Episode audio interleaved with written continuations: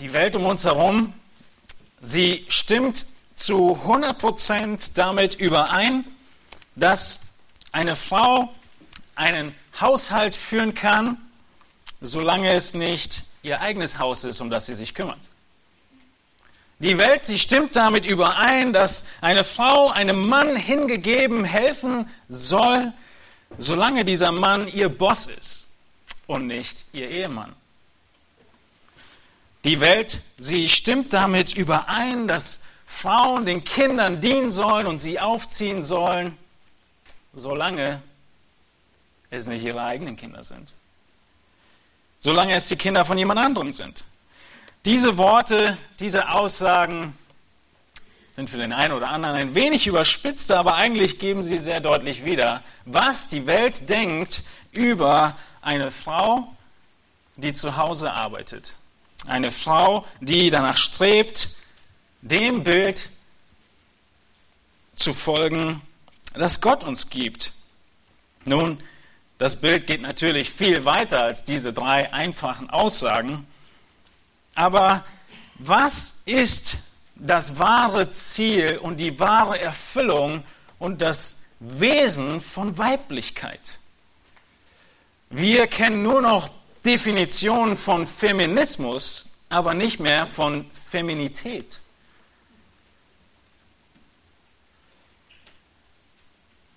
Und es gibt viele christliche Frauen, Singles und auch Ehefrauen, die tief unglücklich sind, weil sie ihr Leben und ihr Wesen, ihre Rolle davon beeinflussen lassen, was in der Welt herum gesagt wird und wohin man gezogen und ermutigt wird, anstatt in das Wort Gottes zu schauen und Gott zu vertrauen, dass sein Plan der richtige und der erfüllende ist.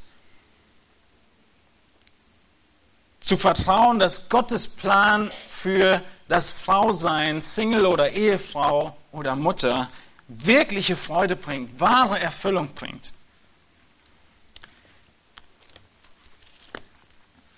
Es geht so weit, dass Männer und Frauen mit der rosaroten Brille in eine Ehe hineingehen. Und es ist alles so wunderbar. Und auf einmal, nach kurzer oder längerer Zeit, so wirklich alleine dastehen und nachdenken in einer ruhigen Minute und sich fragen, ist das wirklich alles? Wofür lebe ich eigentlich? Was ist das Ziel meines Lebens? Sie fangen an, sich die Frage zu stellen, die wir uns stellen als Menschen, die auf der Suche nach Gott sind. Die Frage nach dem, woher komme ich? Die Frage nach dem, wo gehen wir hin? Warum existieren wir überhaupt? Und das ist eine enorm wichtige Frage. Es ist die Frage zum Sinn des Lebens. Und diese Frage, sie führt uns zu Gott und sie gibt uns Antwort nur in Gott. Alle anderen Antworten, sie sind unzureichend. Die Predigt von Sergio aus den USA, sie hat es sehr gut gezeigt, wo er den Überblick über den Prediger uns gegeben hat. Alles andere ist sinnlos. Und auf einmal kommt diese Gott liebende Frau an den Punkt in ihrer Ehe, in ihrer Familie und fragt sich, wofür lebe ich eigentlich? Und dann ist die große Frage, wo sie die Antworten findet um sich herum, in den Medien oder in Gottes Wort. Die Frage ist eine Frage nach der Berufung, nach dem Ziel. Und diese Frage, sie muss für jeden von uns klar sein und immer und immer deutlicher werden. Jahr für Jahr muss uns deutlicher werden, wofür ich lebe. Unsere Berufung, sie entscheidet über alles, was wir tun. Wenn ich nicht weiß, wo es hingeht, ist es echt frustrierend. Wenn ich nicht weiß, was das Ziel ist, dann ist es wirklich frustrierend zu laufen, vor allem wenn es hart wird. Das heißt, zu wissen, was mein Ziel ist, was meine Berufung ist, ist das A und O, um dann in Freude und Erfüllung aufzugehen und darin zu laufen. Wenn ein Mann nicht weiß, was das Ziel auf seiner Arbeit ist, dann wird er seinem Chef nie gefallen. Und wenn wir nicht wissen, wenn ihr, liebe Schwestern, nicht wisst, was das Ziel Gottes für euer Leben ist, was das ganz Besondere ist, was er von euch möchte, dann wird man frustriert. Man investiert in alle möglichen Richtungen und man macht immer alles falsch. Genauso ist es. Genauso fühlt man sich, wenn man nicht weiß, wo es hingeht und einfach versucht zu rudern.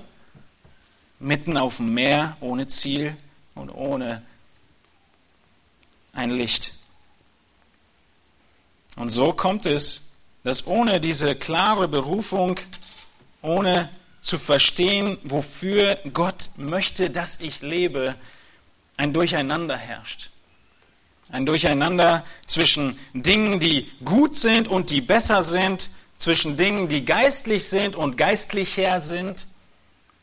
Und man weiß nicht wirklich, was ist mein Weg, was ist mein Ziel.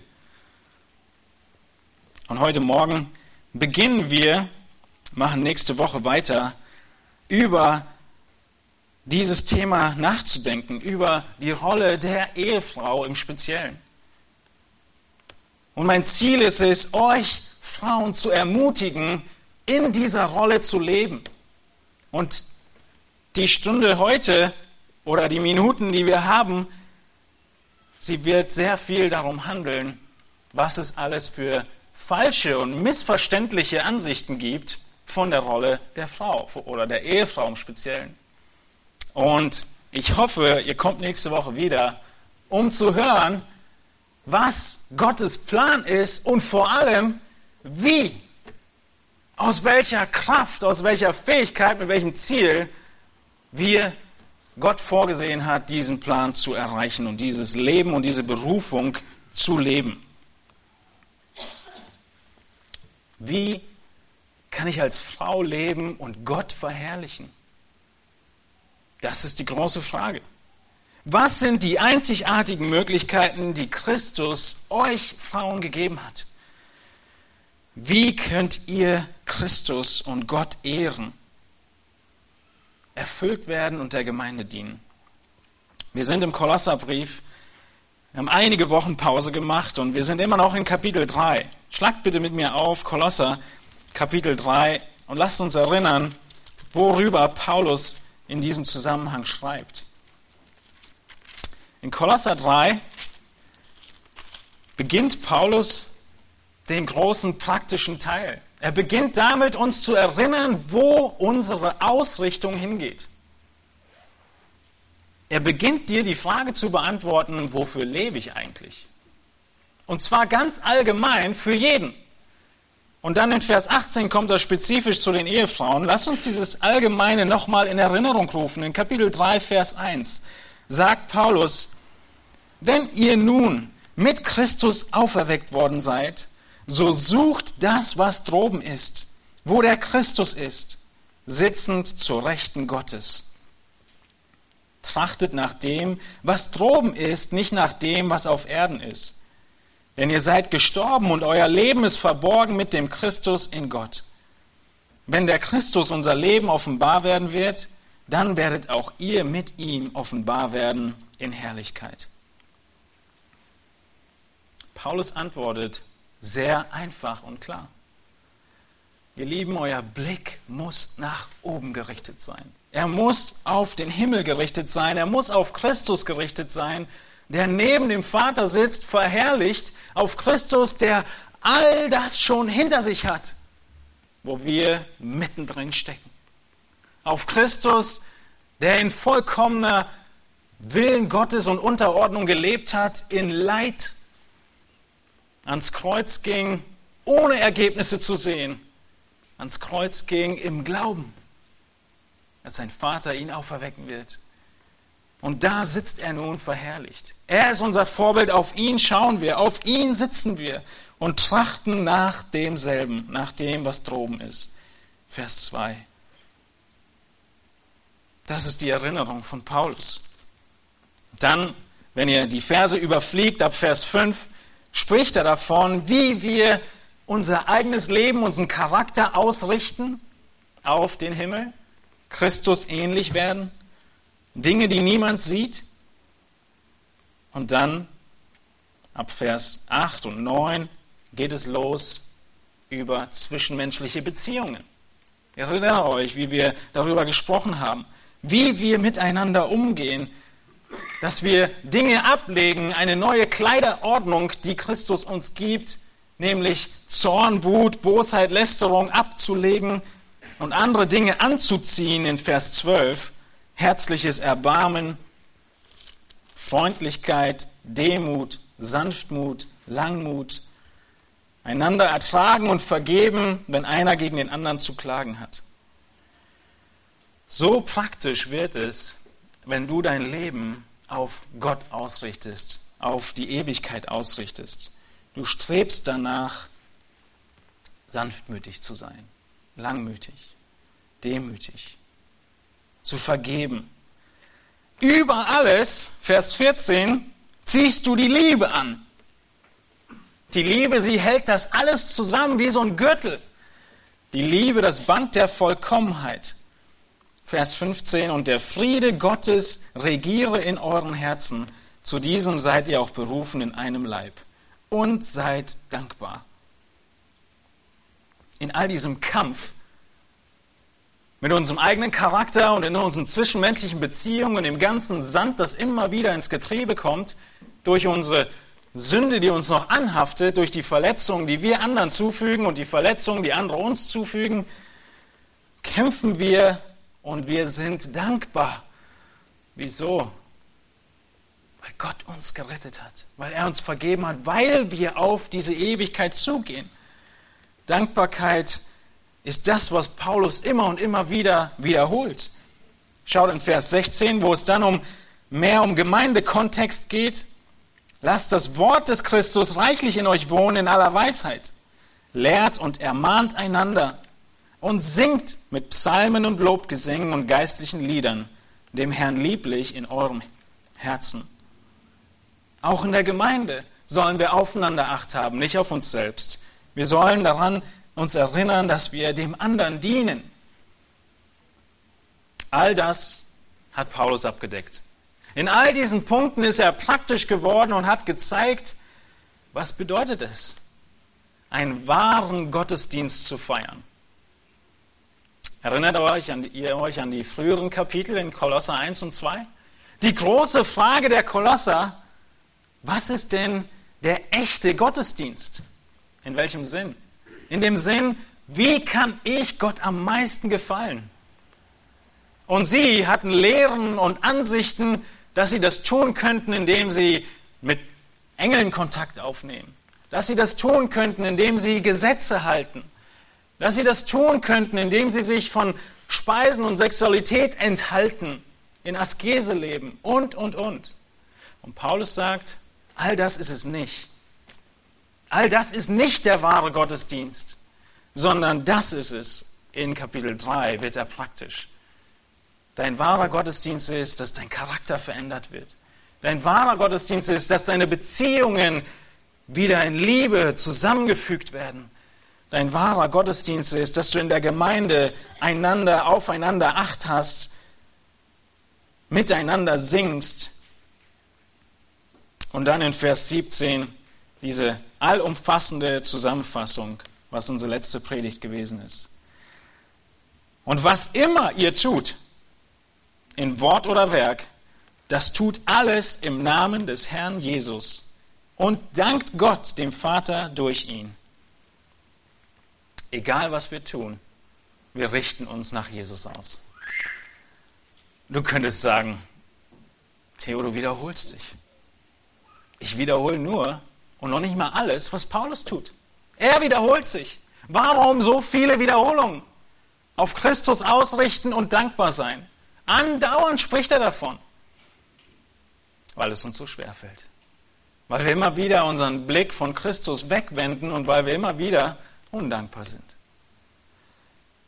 Und so fasst er unser ganzes Leben in Vers 17 zusammen. Und er fährt los und startet auf dem Weg zu deinem Alltag, zu deinen Beziehungen in deiner Familie, zu deinen Beziehungen mit deinem Ehemann, mit deiner Ehefrau, mit deinen Kindern und mit deinem Chef, was jetzt kommt in Vers 18. Was immer ihr tut in Wort oder Werk, das tut alles im Namen des Herrn Jesus und dankt Gott, dem Vater, durch ihn. Das Letzte, was er sagt, ist, wir sollen danken. Seht ihr das in Vers 17? Egal was wir tun, auf Christus ausgerichtet, so dass wir seinen Namen ehren. Ich hatte das beschrieben mit diesem Aufruf, ehre deinen Familiennamen. Und dann sagt er, wir sollen danken. In allem sind wir dankbar. Wir wollen danken für all das, was Gott in unserem Leben getan hat.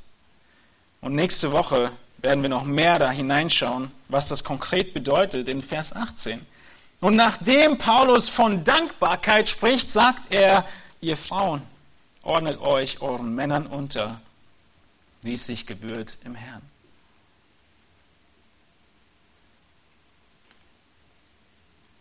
Ihr Männer, liebt eure Frauen und seid nicht bitter gegen sie. In unseren Köpfen in unseren Gedanken, ist hier ein Riesenbruch. Erst sollen wir dankbar sein und auf einmal werden wir aufgefordert zu Unterordnung. Diesem Wort, das eigentlich nicht mehr existiert in unserer Gesellschaft. Dieses Wort, was verpönt ist. Dieses Wort, was genauso wenig existiert und angesehen oder gut geachtet wird wie ein anderes Wort in Vers 12, Demut. Sanftmut, Langmut. In Dankbarkeit, daraus kommt er in Vers 17, beginnt Paulus über die Familie zu sprechen.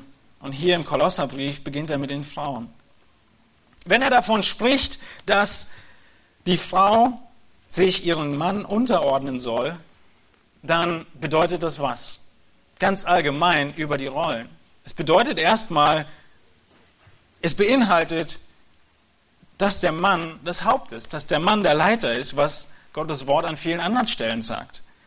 Der Mann ist das Haupt der Familie. Und weil dem so ist, deshalb wird die Ehefrau hier in nur einem kurzen Satz erinnert, sich willentlich ihrem Ehemann unterzuordnen. Paulus ergibt der Rolle nicht wirklich einen Namen oder einen Titel, sondern er sagt einfach, was zu tun ist. In 1. Mose wird die Rolle der Ehefrau deutlich benannt. Wir haben ausführlich in den Predigten darüber gesprochen, in 1. Mose 2 und dann auch den Sündenfall und in 1. Mose 3, die Folgen davon. Und wir werden in diesen äh, zwei Wochen auch ein bisschen mehr wieder da hineinschauen. Aber vielleicht erinnert ihr euch an 1. Mose und was Gottes Absicht war mit der Erschaffung der Frau. Die Absicht Gottes war, es eine Gehilfin für Adam zu schaffen.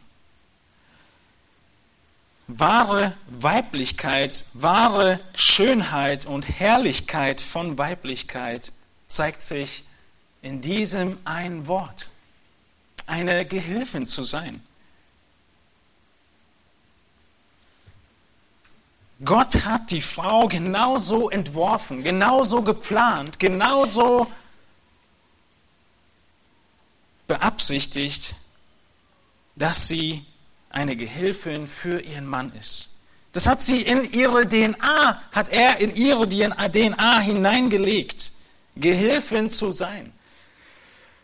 Und wer immer einen Ofen entwickelt hat, der hatte ein bestimmtes Ziel mit diesem Ofen.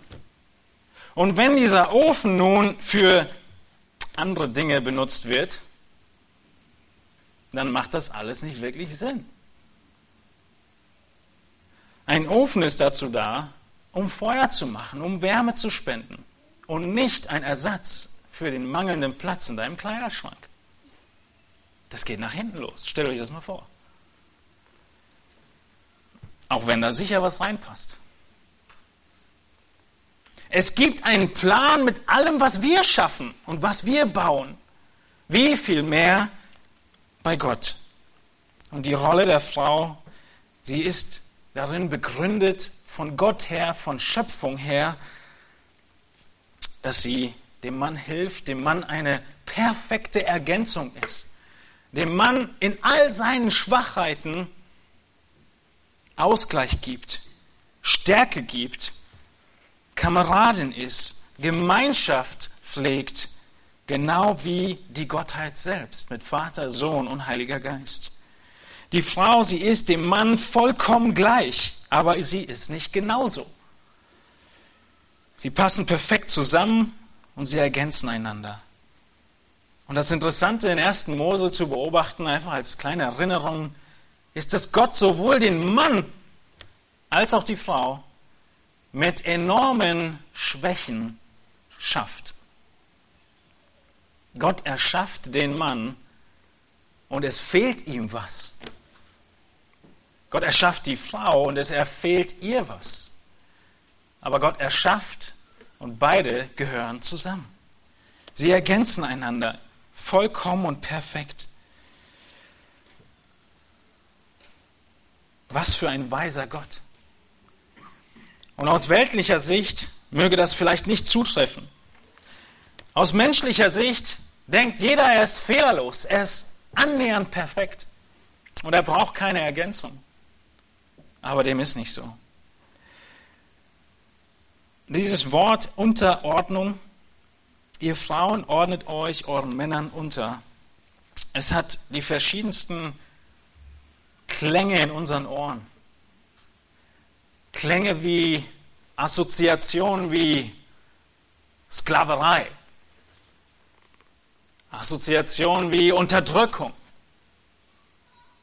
Wie unter Herrschaft stehen, keine Freiheit mehr und in den letzten Monaten wieder in den Medien am Herd stehen. Und die Herdprämie die lästernd bezeichnet wird. Unterordnung ist ein Wort, Gehilfin ist ein Wort, was ein Unwort ist. Aber wisst ihr was? Ein Mensch, der ein Helfer ist, eine Frau, die eine Gehilfin ist, sie widerspiegelt Gott in besonderer Weise. Wer ist unser Gott? Er ist unser Helfer. Wo kommt meine Hilfe her? Sie kommt von Gott. Gott nennt sich Helfer. Er gibt uns den Heiligen Geist, der was ist? Unser Helfer. Gott, er ermutigt uns. Gott, er hilft uns. Gott, er ist da, wenn wir ihn brauchen. Und eine Frau, sie kann nie schöner, nie weiblicher und nie herrlicher sein, als wenn sie ihrer Rolle als Gehilfe nachkommt. Genau wie der Heilige Geist vollkommen Gott ist und andauernd unser Helfer ist.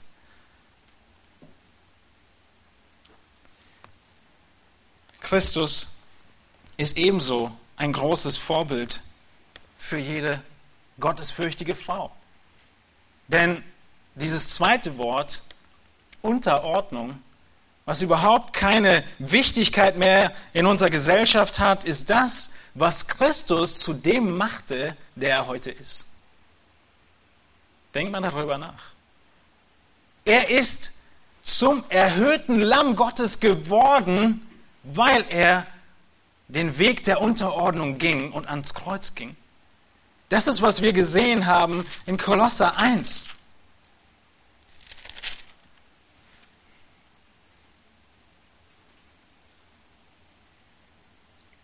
Vers 18. Und er ist Christus, das Haupt des Leibes der Gemeinde, er, der der Anfang ist, der Erstgeborene aus den Toten, damit er in allem der Erste sei, heißt es in der Schlachter. Ihr erinnert euch wahrscheinlich nicht, aber ihr könnt die Argumentation nochmal nachhören. In der Predigt zu Kolosser 1,18, die bessere Übersetzung hier ist, dass Christus der Erste geworden ist. Er ist der Erste geworden und es passt so gut mit Offenbarung 5 und anderen Stellen zusammen, dass Christus erhöht wurde, nachdem er sich erniedrigt hat. Deshalb steht er jetzt über allem. Und wenn wir Offenbarung 5 aufschlagen, sehen wir, dass in Zukunft er in der Mitte des Himmels stehen wird, verherrlicht. Welchen Weg ist Christus gegangen? Den Weg des Gehorsams, den Weg der Unterordnung. Und so sind es Eigenschaften, die vollkommen göttlich sind. Genau. Und deshalb sind sie in einem Atemzug genannt, wie Freundlichkeit, Demut, Sanftmut, einander vergeben, einander lieben und Unterordnung. Ohne Unterordnung herrscht Chaos. In jedem Bereich unseres Lebens gibt es Unterordnung. Was verschiedene Bilder sind, merkt man an jeder Ecke. Verschiedene Situationen, selbst gerade eben die Schriftlesung, musste ich daran denken, was für ein Beispiel für Unterordnung. Was sagt denn dieser Mann, dieser Kriegsherr zu Jesus? Er hat einen kranken Sohn und Jesus sagt, soll ich kommen? Was sagt er? Du brauchst nicht kommen. Er sagt, ich habe Vorgesetzte, und ich habe Kriegsknechte. Er weiß ganz genau, in welcher Position er ist. Und genau das heißt Unterordnung. Seine Rolle kennen und einnehmen. Und darüber werden wir nächste Woche mehr sprechen.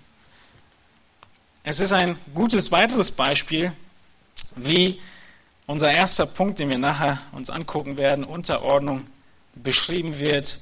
Ein Polizist. Nehmen wir an, ihr Frauen, seid unterwegs und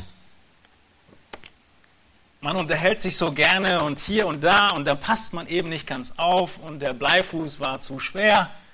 Es war ein bisschen schnell und in diesem Fall steht die Polizei auch gleich ein paar Meter weiter und bittet euch zur Kasse. Was ist dieser Polizist nun für dich?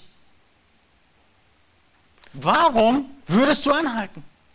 Wieso würdest du sogar aussteigen, tun, was er sagt und am Ende höchstwahrscheinlich sogar das Bußgeld zahlen oder überweisen? Ist dieser Polizist besser als du? Ist er intelligenter als du?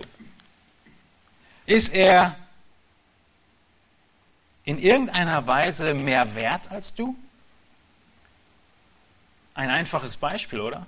Jede Frage ist ein klares Nein. Was ist dann der Unterschied? Der Unterschied ist nur seine Rolle. Der Unterschied ist nur seine Rolle. Zwar zu diesem Zeitpunkt trefft ihr euch, zumindest in deutschem Gesetz, nach 17 Uhr, nach Feierabend, dann ist seine Rolle eine ganz andere. Und was immer er dir sagt, was du zahlen sollst, du musst es nicht zahlen, du wirst es nicht zahlen weil er nicht im Dienst ist. Es ist nur die Rolle. Aber die Rolle hat enorme Auswirkungen auf unser Handeln. Und gäbe es diese Rolle nicht, gäbe es Chaos. Wenn Paulus hier von Unterordnung spricht, wenn Paulus hier davon spricht, dass die Frauen sich ihren Männern unterordnen sollen und das Ganze in nur einem Vers dabei belässt, dann geht er davon aus, dass die Kolosser schon eine Menge wissen. Paulus geht davon aus, dass Epaphras oder andere Lehrer, die sie in der Gemeinde hatten, sie schon belehrt haben über 1. Mose 2, über die Schöpfung, über die Rollen in der Schöpfung wie die erste Frau ganz speziell für diesen ersten Mann geschaffen wurde, um ihm zu begegnen, um auf ihn zu reagieren, um sich ihm hinzugeben und um ihn zu ergänzen. Paulus geht davon aus, dass die Kolosser wissen, was in 1. Mose 3 passiert ist. Dass Mann und Frau in Sünde fallen. Dass Mann und Frau in Sünde fallen und zwar in einer interessanten Art und Weise. Beide leben nicht in ihrer Rolle, sondern verdrehen sie. Eva verdreht ihre Rolle und übernimmt die Leitung. Adam nimmt seine Rolle nicht wahr und beschützt seine Frau nicht. Heiligt sie nicht, reinigt sie nicht. Der Rollentausch ist der Sündenfall gewesen. Hat zum Sündenfall geführt. Und dann heißt es in Vers 16 in 1. Mose 3, und zur Frau sprach er, Gott verkündigt das Gerichtsurteil für den Sündenfall. In Bezug auf die Frau in Vers 16, ich will die Mühen deiner Schwangerschaft sehr groß machen. Mit Schmerzen sollst du Kinder gebären und dein Verlangen wird auf deinen Mann gerichtet sein. Er aber wird über dich herrschen. Drei Punkte, die Gott hier nennt. Drei Punkte, die er der Frau bewusst macht und die für uns die Augen öffnet und uns zeigt, wieso ist es denn so ein Unwort Unterordnung? Wieso ist es denn so schwer? Diesmal für die Frauen und dann in zwei Wochen sind wir Männer dran. Es heißt in Bezug auf die Frau, ich will die Mühen deiner Schwangerschaft sehr groß machen. Mit Schmerzen sollst du Kinder gebären. Der erste Teil der Strafe. Schmerzen. Das zweite ist, und dein Verlangen wird auf deinen Mann gerichtet sein. Es gibt viele Ausleger, die hier erkennen und verstehen und sagen, was dieser Vers bedeutet ist, dieser Rollentausch der stattgefunden hat, er wird sich durchziehen. Dein Verlangen wird auf deinen Mann gerichtet sein, heißt, in der Sünde und in dem Sündenfall ist jede Frau von Natur aus jetzt daran, nach Leiterschaft zu drängen und zu streben und über ihren Mann zu herrschen. Dein Verlangen wird auf deinen Mann gerichtet sein, hat nichts mit Hingabe und Sehnsucht zu tun, sondern aus anderen Stellen, dann weiter im ersten Buch Mose wird deutlich, es hat mit das Sagen haben zu tun. Es ist Teil des Sündenfalls, dass die Frau das möchte. Und es ist Teil des Sündenfalls, dass der Mann über dich herrschen wird. Auch seine Rolle wird er verdrehen. Es ist Teil der Strafe der Frau, dass die Männer herrschen, wie sie heute viel zu oft herrschen. Mit Unterdrückung, mit Gewalt. Und uns das bewusst zu machen, ist der Anfang der Lösung.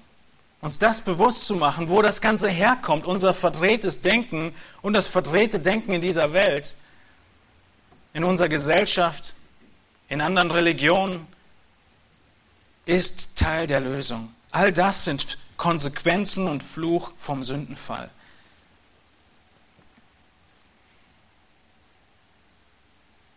Die Frau, die gottesfürchtig leben möchte, sie versteht, was und woher ihr Kampf kommt in ihr drin. Und die große Frage, wie du dieses Wort betrachtest, dieses eine Wort, womit die Rolle der Ehefrau zusammengefasst wird, zumindest im Kolosser, Unterordnung, ob du es als Freude und Arbeitsbezeichnung und Ziel siehst oder ob du es als Unwort siehst, was unglaublich ist, überhaupt den Mund zu nehmen, hängt von einer einzigen Sache ab.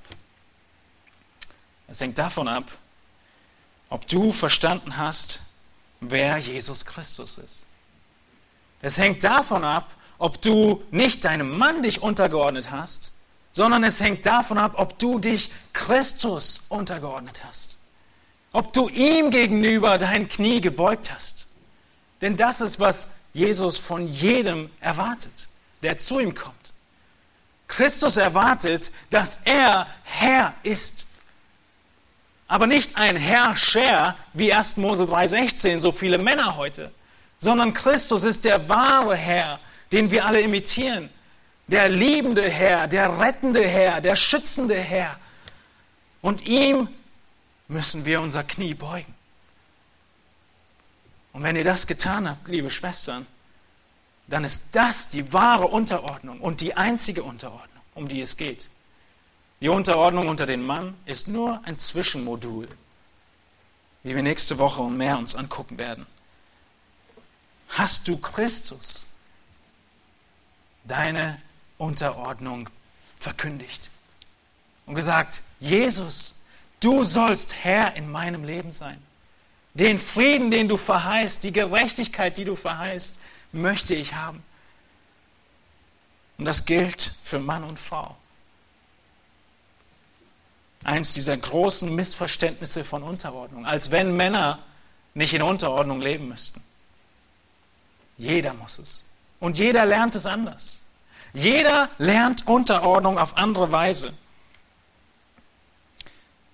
Paulus, er wusste, dass die Kolosser Bescheid wissen über 1. Mose 2, über 1. Mose 3, über den Sündenfall, über die Konsequenzen.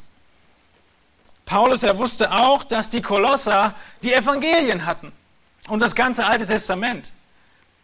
Zum Beispiel das Buch Maleachi, wo Jesus, wo Gott, Entschuldigung, ganz klar davon spricht, dass Gott Scheidung hasst. Er wusste, dass sie Matthäus 19 haben, wo Jesus deutlich macht, dass was Gott einmal zusammengefügt hat, nicht mehr getrennt wird. Und deshalb musste er all das nicht erläutern. Er setzt es voraus. Und er spricht nur noch davon, was die Rolle der Ehefrau ist. Was sagt der Text? Was bedeutet dieser Text? Woran denken wir, wenn wir an Unterordnung denken? Wie gesagt, gehen wir jetzt diese zehn Punkte durch. Ich glaube, es sind eigentlich noch mehr, aber ich habe irgendwann Schluss gemacht. Von Dingen, die Unterordnung nicht sind. Weil wir müssen zuallererst aufräumen mit unserem Denken in unserem Zimmer, bevor wir neu einrichten können, bevor wir verstehen, was es denn bedeutet. Und diese Predigt ist deshalb gleichermaßen wichtig für Mann und Frau. Weil ihr lieben Brüder, ihr lieben Männer, in einigen dieser Punkte werdet ihr vielleicht denken, oh, ich dachte, das ist Unterordnung. Oder ohne zu lächeln, ich habe die ganze Zeit so gelebt, ich muss Buße tun, ich muss umkehren. Der erste Punkt von was Unterordnung nicht bedeutet, ist Ungleichheit. Unterordnung bedeutet nicht Ungleichheit. Unterordnung basiert nicht auf einer Unterlegenheit der Frau gegenüber dem Mann, auf einer Unterlegenheit des weiblichen Geschlechts gegenüber dem männlichen Geschlecht. Das bedeutet es nicht. Es bedeutet nicht, dass du weniger wert bist. Es sind deutliche Stellen und einer davon ist Galater 3, Vers 28, aber auch in Kolosser hat Paulus davon geschrieben.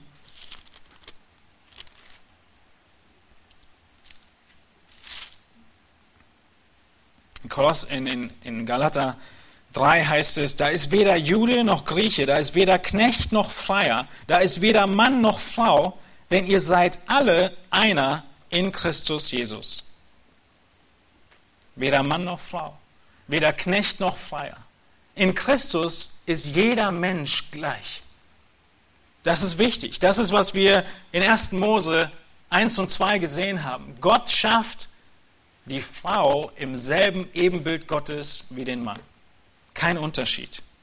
Ich denke, es ist eine wichtige Sache zu betonen, wichtig darüber nachzudenken, weil es das hauptsächliche Argument ist gegen das Prinzip der Unterordnung. Und ihr Männer, es ist ein enorm wichtiges Thema für euch. Warum? Dieses Thema, dieser Punkt der Gleichwertigkeit von unserer Ehefrau oder allen Frauen ist so wichtig, weil es Teil des Fluches ist für uns. Was ist unser Fluch? Dass wir herrschen über die Frau. Wir sind von der alten Natur her dazu geneigt, zu unterdrücken. Genau wie die Frau mit der alten Natur her geneigt ist, Herrschaft und Leitung zu übernehmen. Das muss uns bewusst sein. Da müssen wir darauf achten, dass wir das nicht tun, sondern dass wir unseren Ehepartner und unsere Schwestern als gleiche Erben in Christus betrachten und behandeln. 1. Petrus 3 spricht viel davon, dass unser Gebet nicht verhindert wird, wenn wir unsere Frau nicht lieben, weil sie Miterben ist mit uns. Vollkommen gleich. Genau wie die Dreieinigkeit vollkommen gleich Gott ist. Gott der Vater ist nicht mehr Gott als Gott der Sohn. Und der Heilige Geist ist auch nicht weniger Gott. Und dennoch ist eine klare Hierarchie und Ordnung da. Es ist nicht Ungleichheit. Lasst uns das bewusst machen. Unterordnung zweitens bedeutet nicht zu glauben, der Ehemann wäre unfehlbar. Unterordnung hat nichts damit zu tun, was und wie dein Ehemann ist.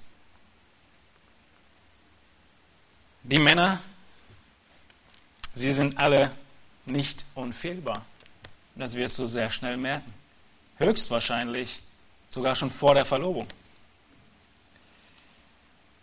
Aber darum geht es nicht im Punkt der Unterordnung.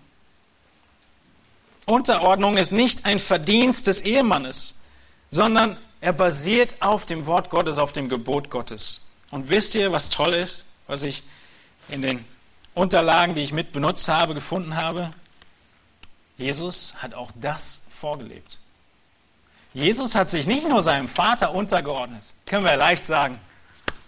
Gott, der Vater, ist ja vollkommen, dem ordne ich mich gerne unter. Aber mein Mann, anderes Kapitel. Oder für euch Männer, mein Chef, anderes Kapitel. Oder die Regierung, anderes Kapitel. Den ordnen wir uns nicht unter. Darum geht es nicht. Jesus, er war auch mal klein. Und was sollen Kinder tun? Sich ihren Eltern unterordnen. Und hat Jesus das getan? Er hat es getan. Und die große Frage ist, waren Maria und Josef vollkommen? Waren sie unfehlbar? Lukas 2, 51. Jesus ging mit ihnen hinab und kam nach Nazareth und war ihnen untertan. Genau das hat Jesus vorgelebt. Unterordnung unter unvollkommene Menschen.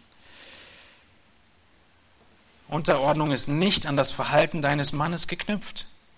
Andere Frage an euch Frauen, vielleicht ist es ein bisschen schwieriger anzunehmen, aber die Gegenfrage ist eigentlich sehr deutlich liebe Ehefrauen, sollte euer Ehemann euch nur dann lieben, wenn ihr euch unterordnet? Nee, er soll mich immer lieben. In guten wie in schlechten Zeiten. Hat er auch versprochen. Vollkommen richtig. Die Liebe, die in Vers 19 kommt, sie ist an keine Umstände gebunden, an kein Verhalten der Ehefrau irgendwie gebunden. Genauso wenig der Aufruf an euch Schwestern der Unterordnung. Es ist nicht an das Handeln des Mannes gebunden. Und wir sehen dieses Beispiel in besonderer Weise in 1. Petrus 2 und 3. Ich werde heute den Abschnitt ein bisschen kürzen und in die nächste Woche hineinpacken. Aber in 1. Petrus 2, da macht Gott deutlich, da macht Petrus deutlich, wie Christus sich untergeordnet hat. Und wenn ihr in diesen Situationen lebt und in einer Situation lebt, wo ihr immer wieder denkt, mein Mann, er trifft Entscheidungen, die sind nicht gottesfürchtig, dann denkt ihr vielleicht an 1. Petrus 3. Aber es ist ein Trugschluss. Ihr müsst an 1. Petrus 2 denken und bis Kapitel 3 lesen. Macht das, wenn ihr zu Hause seid, wenn das ein Teil ist, wo Gott euch schleift und voranbringt. Und wir werden nächste Woche weiter darauf eingehen. Unterordnung bedeutet nicht zu glauben, der Ehemann wäre unfehlbar.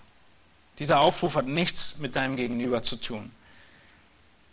Unterordnung bedeutet nicht, drittens, tatenlos zu werden und den Mann alles machen zu lassen.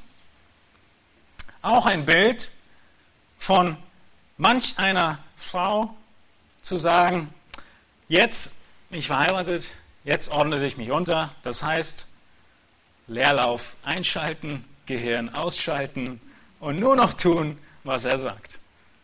Nein, nicht, was die Bibel lehrt. Unterordnung bedeutet nicht, dass du deine Gaben brach liegen lässt.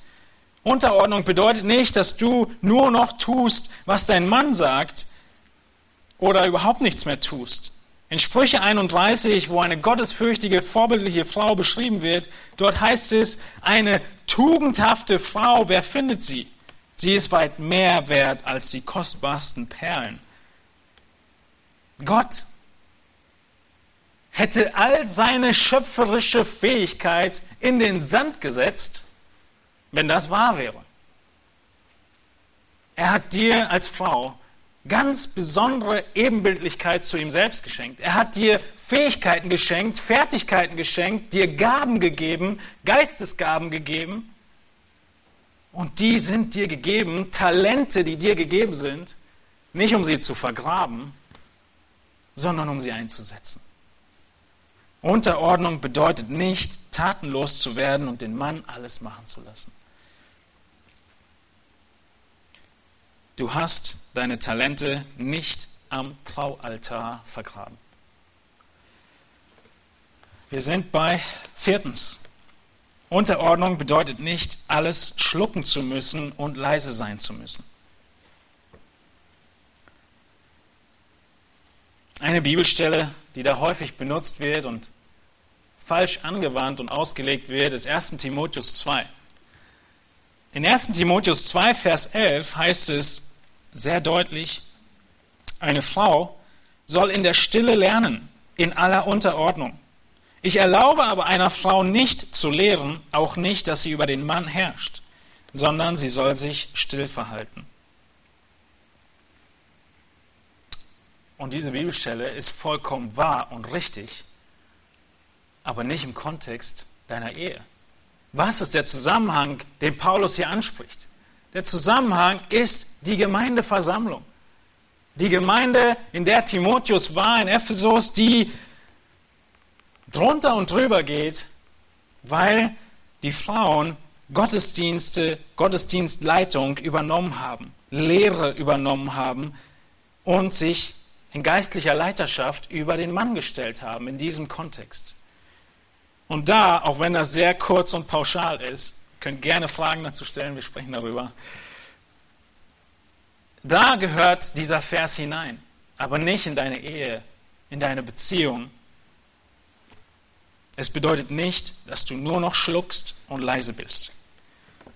Fünftens, Unterordnung bedeutet nicht, das eigenständige Denken aufzugeben oder intellektuell zu stagnieren. Bitte denkt mit. Es ist eins der großen Mankos des Mannes. Eins der großen Bereiche, wo er Hilfe braucht. Mitdenken.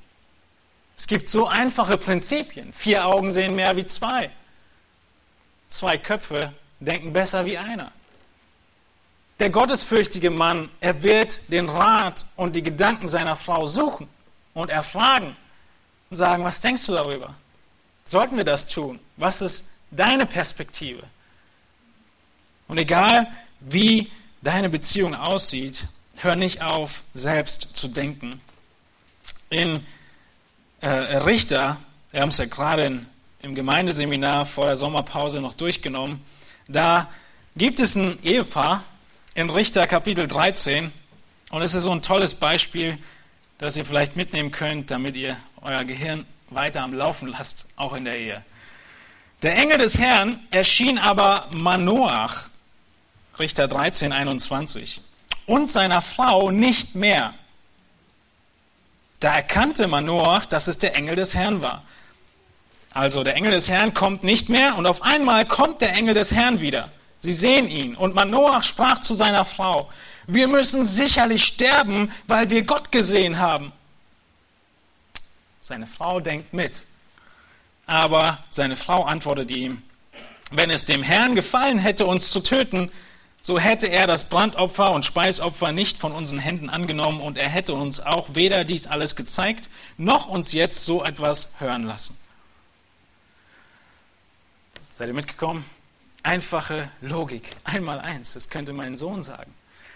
Aber der Mann, er hat echt Angst gehabt. Gott wird uns jetzt töten. Und seine Frau sagt, Moment mal, wenn er das gewollt hätte, hätte er schon längst gemacht. Einfach ein kleines und ein bisschen äh, erfreuliches, finde ich, Beispiel.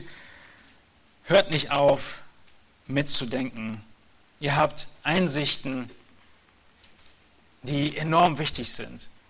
Für euch als Familie, für die ganze Gemeinde und für unsere Gesellschaft. Unterordnung bedeutet nicht, sechstens, dass der Einfluss deines Lebens beendet ist. Eine sehr, sehr bekannte, bekannter Gedanke der Einfluss meines Lebens, er ist beendet. Ich kann nichts mehr tun. Ich ordne mich nur noch unter und eigentlich hat mein Leben nicht mehr wirklich viel Kraft, irgendwas zu verändern. Aber dem ist überhaupt nicht so. Natürlich ist dem nicht so, weil es zuerst natürlich Gottes Aufruf ist, aber es ist auch nicht so, weil es Gottes Segen immer verheißen ist, wenn wir ihm gehorsam sind. Es sind die Personen, die sich unterordnen, die, könnte man vielleicht sagen, den größten Einfluss in dieser Welt genommen haben. Es ist eine Frau wie Hannah aus dem Alten Testament, die in vollkommener Unterordnung unter Gott und unter ihren Ehemann einen Sohn zur Welt bringt, der Samuel heißt. Und die Welt verändert sich. Und in allergrößter Weise haben wir schon davon gesprochen, dass was die Welt vollkommen auf den Kopf gestellt hat, die Unterordnung eines Menschen, Gott selbst, Jesus Christus. Es war seine Unterordnung, die einen riesigen Einfluss hatte in dieser Welt. Es ist falsch zu denken und zu meinen, wenn ich mich unterordne, dann ist mein Leben eigentlich für die Katz. Aber es ist das Gedankengut, was der Widersacher dir einreden will. Du kannst jetzt nichts mehr tun. Du hörst nur noch auf deinen Mann. Unterordnung bedeutet nicht, dass der Einfluss in dieser Welt verloren ist. Ganz im Gegenteil, fordert Paulus die Philipper auf in 2 Vers 5, denn ihr sollt so gesinnt sein, wie es Christus Jesus auch war. Und Philippa 2 beschreibt, wie er sich untergeordnet hat. Vom Himmel auf die Erde. Und deshalb preisen wir Christus, wir loben ihn. Deshalb ist er erhöht worden in Offenbarung 5, was ich schon nannte. Das ist Herrlichkeit, die du bekommen wirst in Gottes Augen wenn du dich unterordnest. Nicht Schwäche, genauso wie bei Demut. Herrlichkeit und Stärke, Weiblichkeit. Und es ist auch Herrlichkeit in den Augen deines Mannes, wenn du dich unterordnest. Er wird dich sehen und wird sagen, meine Güte, wie kann sie das tun und mir so folgen? Das habe ich nicht verdient.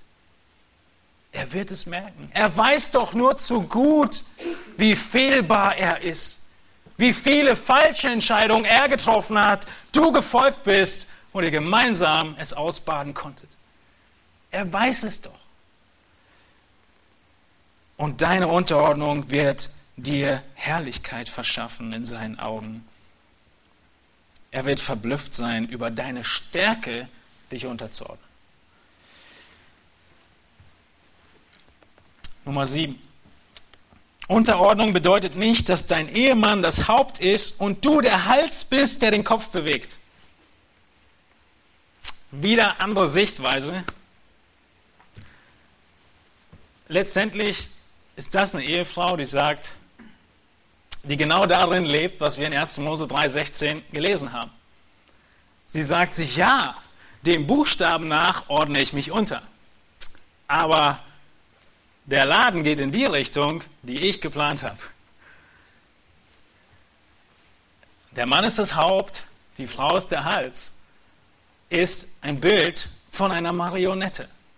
Und die Marionette, sie wird gesteuert und sie tut genau das, was der Mann hinter dem Vorhang tut oder die Frau.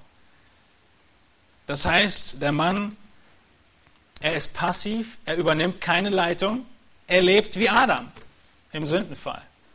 Die Frau ist aber nicht wirklich besser. Sie übernimmt die Leitung, die sie nicht sollte, und lenkt ihren Mann, wo immer sie hin will. Und das ist ein Aspekt, der wichtig ist. Und das beste und erschreckendste Beispiel dafür ist Adam und Eva. Es gibt kein deutlicheres. Die Frau, sie entscheidet und dann macht der Mann einfach mit. Sie isst und gibt ihm.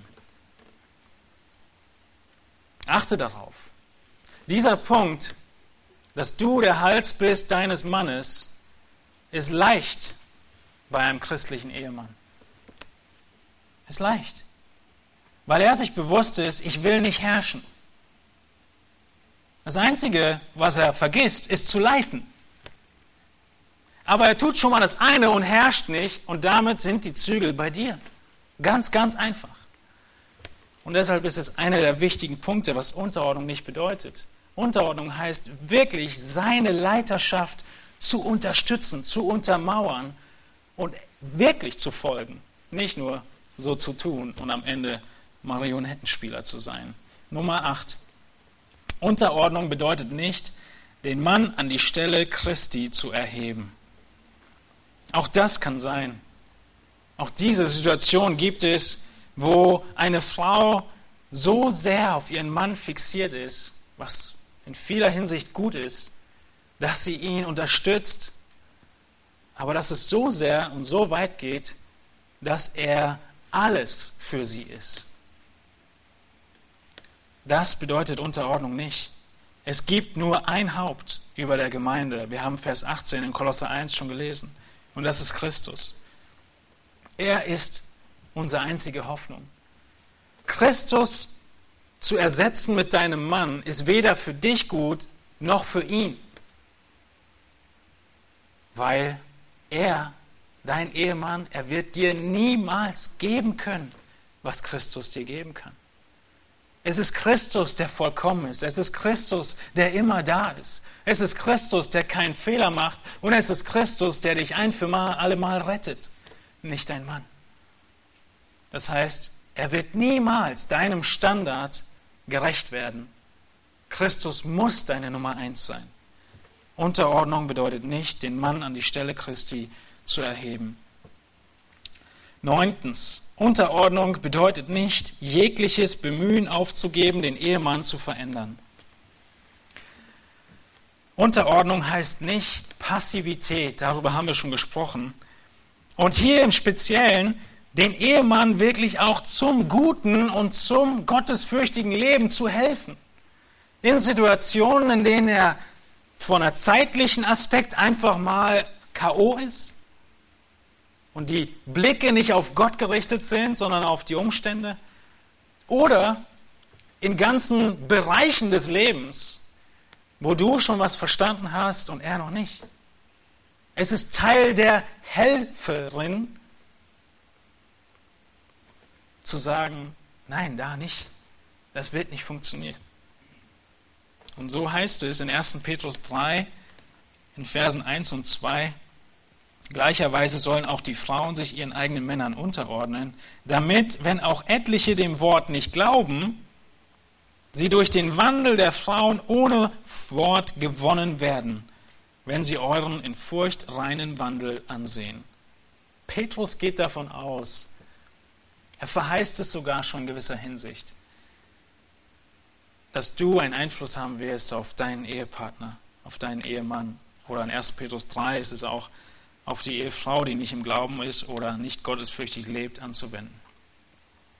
Unterordnung heißt nicht, dass du nicht danach strebst, dafür betest, dafür einstehst, die geistliche Waffenrüstung anziehst, nicht das Mundwerk, sondern das Gebet,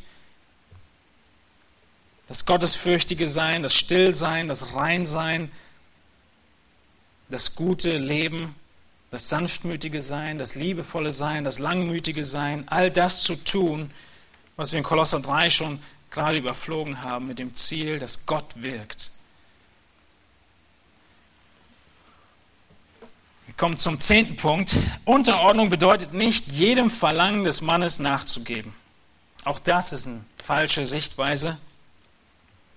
Einige sagen, was immer mein Mann jetzt sagt, tue ich. Nein, dem ist nicht so. Es ist sehr deutlich in Apostelgeschichte 5 und anderen Stellen, dass Gottes Maßstab höher steht als der, deinem Mann wohl zu gefallen. Er steht höher. Und so lebst auch du unter der Autorität Gottes, unter der Autorität Christi als erstes. Aber es sind die meisten Situationen, wo es nicht um Sünde oder Nicht-Sünde geht, wo deine Unterordnung gefragt ist.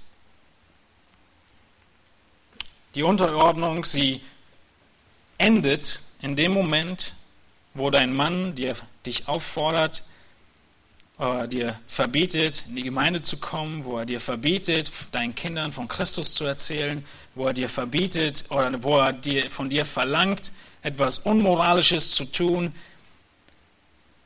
wo er dich bittet zu lügen, zu betrügen.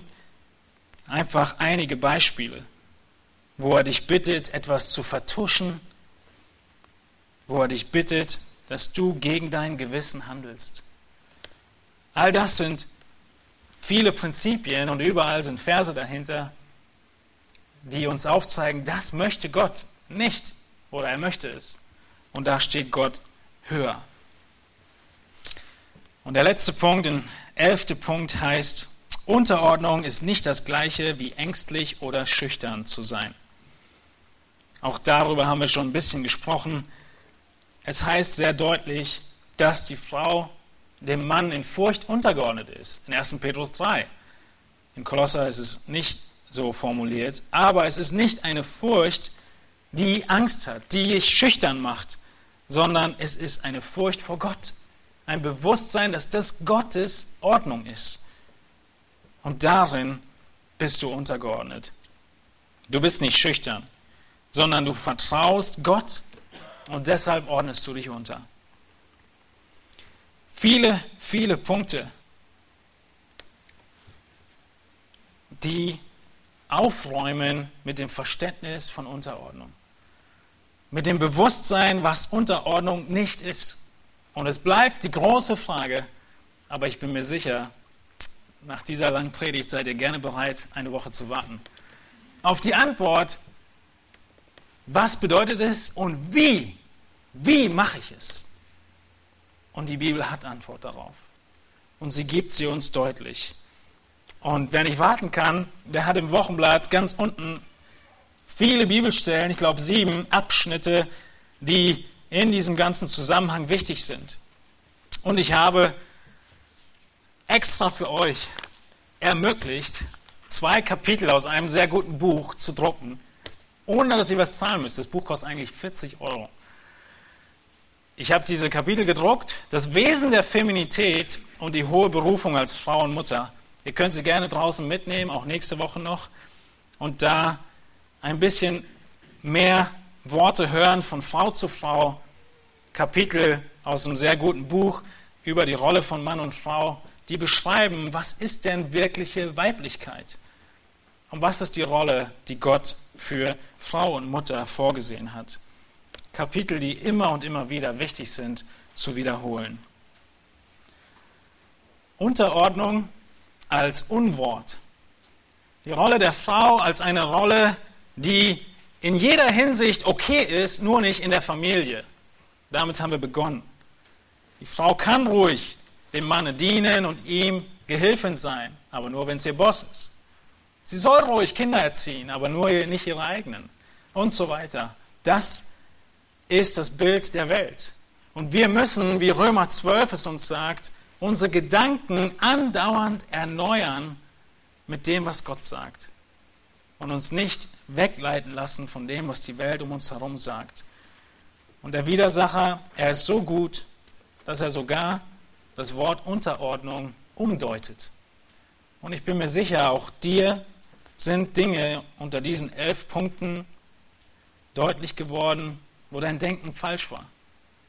Wo dein Denken vom Sündenfall beeinflusst war. Und nimm den Mut zusammen. Ihr Männer seid Männer. Und sagt diese Dinge. Bittet um Vergebung, wo ihr gemerkt habt, auch wenn das Thema nicht primär für euch war, ihr eurer Rolle, die wir auch angeschnitten haben, nicht entsprechend gelebt habt. Ihr Frauen, helft euren Männern in ihrer Leiterschaft. Nehmt eure Rollen wahr. Und das, was dann passieren wird, ist, dass du Christus würdig lebst und dass er verherrlicht wird.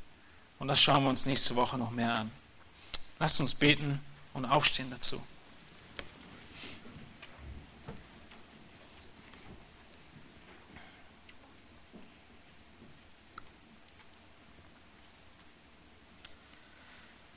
Himmlischer Vater, du bist Schöpfer dieses Universums. Du hast alles geschaffen, was um uns herum ist und uns selbst hast du geschaffen. Herr, du hast uns geschaffen, du hast uns in eine Welt hineingestellt, in ein Universum, was voll von Ordnung ist, von Reihenfolge, von Prioritäten, wichtigen Dingen, Abläufen und Rollen. Du selbst, unser Gott, Vater, Sohn und Heiliger Geist, lebst in unterschiedlichen Rollen. Und wir wollen, Herr, dir wohlgefällig leben. Wir wollen dich imitieren, unseren Herrn und Retter Jesus Christus. Und so bete ich, Herr, für unsere Schwestern im Besonderen, dass du durch deinen Heiligen Geist ihnen die Kraft schenkst, und das Bewusstsein aus deinem Wort, die Wahrheit, die Überzeugung und dann die Kraft darin zu leben, was ihre Rolle als Frau und Ehefrau ist. Hilf du uns, Unterscheidungsvermögen zu haben, Herr, wo wir bombardiert werden von anderen Weltbildern, von anderen Menschenbildern, von anderen Familienbildern. Und hilf du, Herr, unseren Schwestern, ihren Männern zu helfen, sie zu unterstützen, ihre Leitung zu folgen.